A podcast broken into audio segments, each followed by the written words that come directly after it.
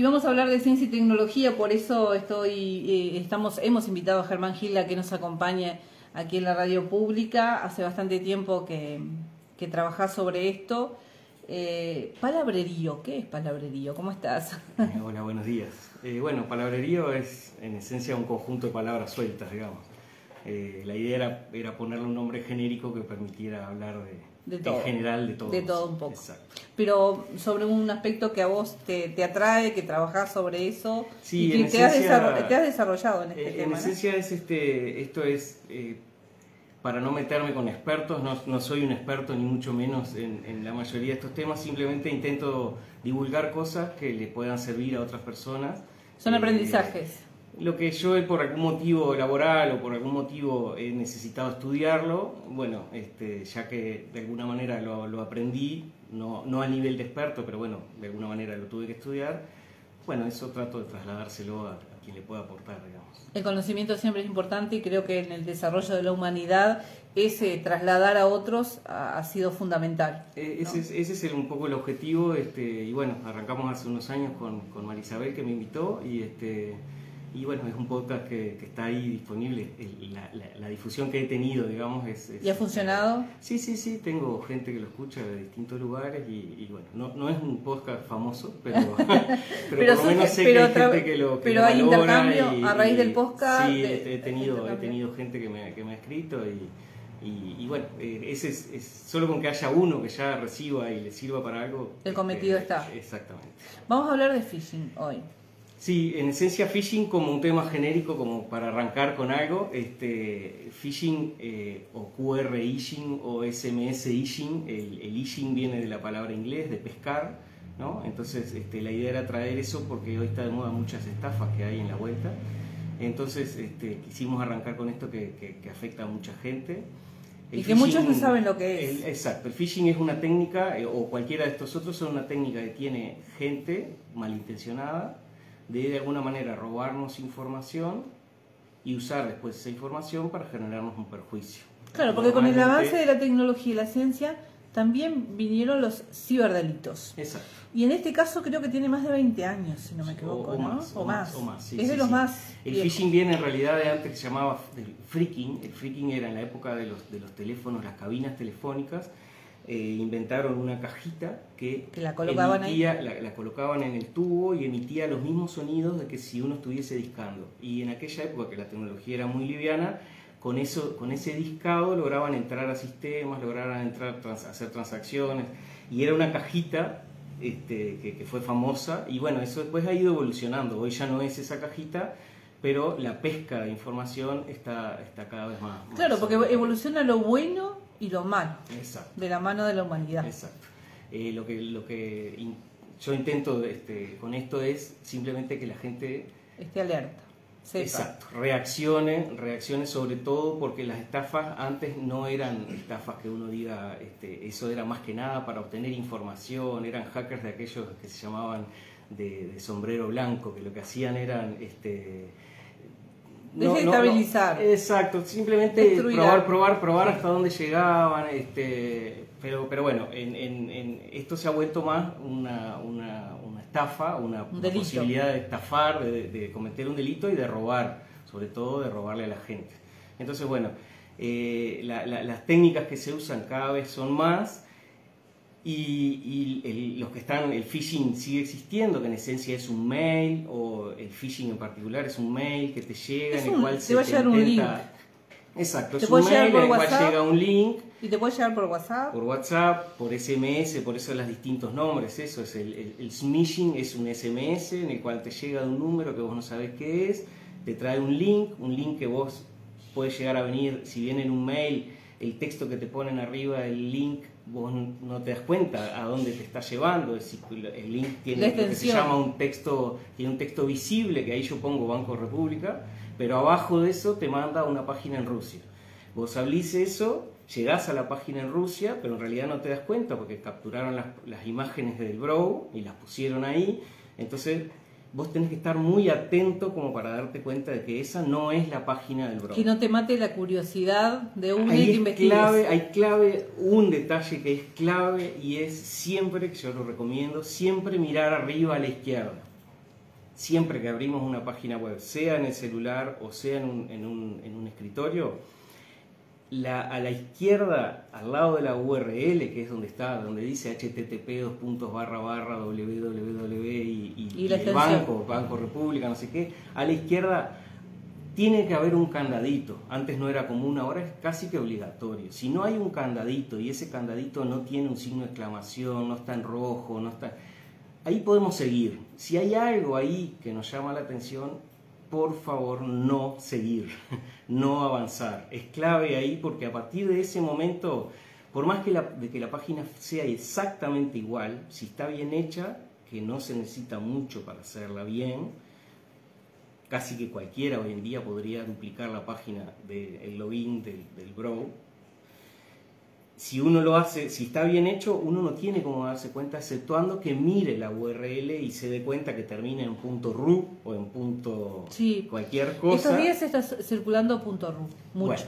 punto .ru es lo, es lo, que hay más porque en realidad en Rusia es donde hay más libertad, más flexibilidad en cuanto, en cuanto a, a, ese tipo de cosas no se controlan mucho. No quiere decir que ellos no estén tomando este, acciones, pero cualquiera puede ir y comprar un dominio y alojar ahí una página que sea eh, el phishing del Banco República o de otro banco. Entonces, la recomendación a la gente es siempre mirar el iconito de la izquierda a ver si ahí no tiene un signo de exclamación, no está pintado de rojo, no tiene un candadito tachado.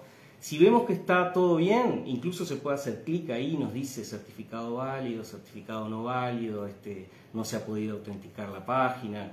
Esa información que cada vez más hay que prestarle atención. Si nosotros miramos que eso está bien, seguimos de largo y vamos a estar tranquilos. Eh, ¿Qué te puede pasar si vos entras en esa página? ¿Qué es lo que esa página imaginen que la hice yo, la otra, ¿no? La de, la de Rusia, que no tiene por qué estar en Rusia, ojo, puede estar en Uruguay, ¿no? Yo si quiero me compro un dominio cualquiera, armo una página y, y la creo en Uruguay. Eh, la diferencia que es en Rusia es porque en Rusia hay menos controles de esas cosas, pero si yo la creo en Uruguay, lo que puede pasar es que en un ratito eh, la URSEC o, te va, a, ir a, va a llamar a quien yo compré el dominio y le va a decir, che, bajen esto que es, este, que es fraudulento. En Rusia eso se demora un poco más, se termina bajando, pero se demora eh, un poco más. ¿Qué es lo que pasa? Yo hice una página que es igualita a la del Bro. Llegás vos con tu tarjeta, pones tu número, tu número de... Tu aplicación ahí. Número de cédula y tu PIN y le das enviar, ¿no? Como hacemos todos. Como esa página es fraudulenta, ¿yo qué hago? Yo, yo programador, me quedo con esos dos datos y en el botón siguiente lo que hago es mandarte a la página del Bro. Entonces vos hiciste la transacción que hiciste y te fuiste, cerraste y seguís haciendo tus tareas. Y yo quedé con tu Pero yo programador me quedé con tu cédula y con tu contraseña. Entonces ya me quedé con tus datos, ya me puedo loguear a tu cuenta y ya puedo hacer transacciones en tu cuenta. Entonces ahí viene lo que sigue, las otras recomendaciones. Cada vez está más común o es más recomendable lo que se llaman verificaciones de dos pasos, de tres pasos, que es ¿Cómo mejoro mi seguridad para que ese tipo de cosas no me pasen? La verificación de dos pasos es cada vez más común y es, después que yo me lo guié al Banco República, si quiero hacer una transferencia, el, el banco o la, o la entidad que sea me va a pedir una segunda verificación. Hoy en día, en el Banco República, si uno quiere hacer una transferencia a una cuenta que no es propia, te piden o que tengas la llave, la llave, digital. digital en el celular o la llave física, que es un aparatito con un botoncito y que te da un número. ¿Qué garantiza eso? Bueno, que por más que el tipo esté en Rusia y se quedó con mi usuario y mi contraseña, él no va a poder hacer una transacción porque va a necesitar esa llave que no la tengo, que no la tiene él. Entonces, este, ahí trancó la transferencia. La verificación por tres pasos agrega un nivel más de seguridad, que es lo que cada vez más se está recomendando, si, sobre todo si hablamos de transferencias de, movimiento de dinero, si es para hacer una, declaración, algo que es solo un papel, bueno, no complica, pero si hay transacciones que involucran dinero, lo que se recomienda es la, este, pasar a los tres pasos de verificación. ¿Qué es eso? Bueno, ahí lo que, lo que se busca tras eso es que haya algo, se dice, eh, algo que yo soy, algo que yo sé y algo que yo tengo. Esos son los tres pasos de verificación. Algo que yo soy es mi huella dactilar, eh, mi retina, mi voz. Es como un paso que solo yo lo, lo, soy, solo yo. Soy. Es único. Algo que yo sé es mi PIN, mi contraseña, y algo que yo tengo es esa llave digital, el botoncito. Con esos tres pasos de seguridad es lo que Google asume, Google que es de los más preocupados, Google, Microsoft, Amazon son de los más preocupados por este tipo de estafas, ellos asumen que si alguien tiene configurado los tres pasos de, verificación, es muy difícil que alguien te pueda estafar. Te puedan hackear. Es muy difícil que alguien te pueda estafar. Entonces, la recomendación a todos es, bueno, vayan hacia esos tres pasos de verificación siempre que los sitios se puedan. Cada vez es más común eso, entonces cada vez hay más gente que, más empresas que te lo habilitan a que uno lo usa. Es verdad que pasa a ser un poco molesto, que cada vez que uno tiene que hacer una transacción tenga que estar, pero bueno, eso te garantiza a su vez que llegues y, en tu banco esté tu dinero. Además hoy con esto te permite en segundos hacer cosas que antes tenías que ir, hacer colas, esperar en los bancos, ir de un lugar a otro. Hoy claro, toda esta tecnología te permite en segundos pero bueno, tu casa en segundos sin moverte, pero la seguridad digital tiene que ser como una prioridad al momento de manejar las cuentas. Estamos hablando del Banco República, pero Uruguay, Banco República lleva más de medio millón de, dólares de estafa, nos, nos informaban alguien de Fiscalía hace algunos días, medio millón en este tipo de estafa con, con phishing. Cada vez son más. Y los demás bancos también han tenido. no es una exclusividad de, y de que el Banco República tenga menos no es un tema del banco. Es, del mundo esto, es del mundo, es del mundo. Está pasando en todo el mundo y por eso se recomienda cada vez más ir hacia estas cosas. Eh, eh, en todos lados siempre hay gente que está con intenciones de obtener dinero de manera fácil, sin trabajar. Entonces, cualquier traba que uno le vaya poniendo en ese camino este, hace que, que, esto sea un poco más fácil. Lo que se llama la ingeniería social, que antes se le llamaba el cuento del tío, eso está cada vez más, más, este, es más común. Dense cuenta que uno, si se para atrás de alguien y le ve el PIN sin tener que hacer el phishing, si yo estoy en la cola o en el Banco República, a mí me ha pasado personalmente de que van personas mayores y me piden que, yo les saque dinero porque no se animan a usar el sistema del, que tal, uno no es malintencionado, pero si tiene la mala suerte de que es una persona malintencionada, este, ese mismo señor se está exponiendo ahí a que, a que, lo roben y bueno, entonces ahí los bancos tienen un, debe de, ver cómo le llegan a esa gente mayor que le da dificultad a usar la, herramienta, digamos, pero bueno, en la medida que se puede, cada vez más, este, si ustedes miran, el, si van ahí al cajero del Bro y los de Santander, todos tienen está previsto el espacio para la huella digital, pero eso no se usa actualmente. Bueno, como que hay un paso ahí que todavía este, tienen pendiente todas esas entidades y que bueno, que a la larga beneficia al usuario y se, evitan este tipo de, de, fraudes, digamos. El QR Ishing o QR Ishing que está empezando a estar de moda ahora, cada vez más la gente usa el, celular para escanear códigos QR. Eso es una, es una trampa muy complicada porque en realidad uno no es como el mail, digamos, uno escanea un, código QR, eso te abre una página y vos como que no prestás atención a ese código QR que escaneaste. Bueno, ese código nos puede llevar a esa misma página de Rusia. Rusia este, sí es un bro, pero hoy cada vez más la gente usa Mercado Libre. Mercado Libre hay gente que cobra por Mercado Pago y en Mercado Libre empiezan a tener acumulado una cierta cantidad de volumen de dinero porque les queda más fácil dejarlo ahí que estarlo sacando para un banco no sé qué. Entonces Mercado Libre empieza a tener ahí un conjunto de plata de uno guardada que hay que, hay que cuidar porque es, dinero en realidad. Entonces, en todos esos lugares, bueno, lo que hay que ir es si, si el banco, si, si la entidad que maneja tu dinero te ofrece avanzar y poner más medidas de seguridad, no hay que ser perezoso, hay que decir que sí. ¿sí? y ir agregando este, esas cosas. Otro de, las, de los consejos que damos ante el, el phishing es el tema de las contraseñas. La gente suele poner la contraseña más fácil porque no me quiero complicar con contraseña y pongo 1, 2, 3, 4, 5, 6. ¿Y una buena contraseña cómo estaría constituida? Una buena contraseña, es, bárbara tu pregunta. Una buena contraseña, desde hace 30 años que se recomienda que una contraseña no sea una contraseña, sino que sea una frase. Entonces, me acuerdo que había gente en, mi entorno que elegía pedazos de canciones de los Lelutier. Y lo que hacen es, escriben eso con mayúsculas y minúsculas y se acuerdan de ese pedacito del himno nacional. De, no tiene por qué ser el nombre de tu hijo, que es algo que, mucha sí, o la fecha de nacimiento. O, tratar de probar o no.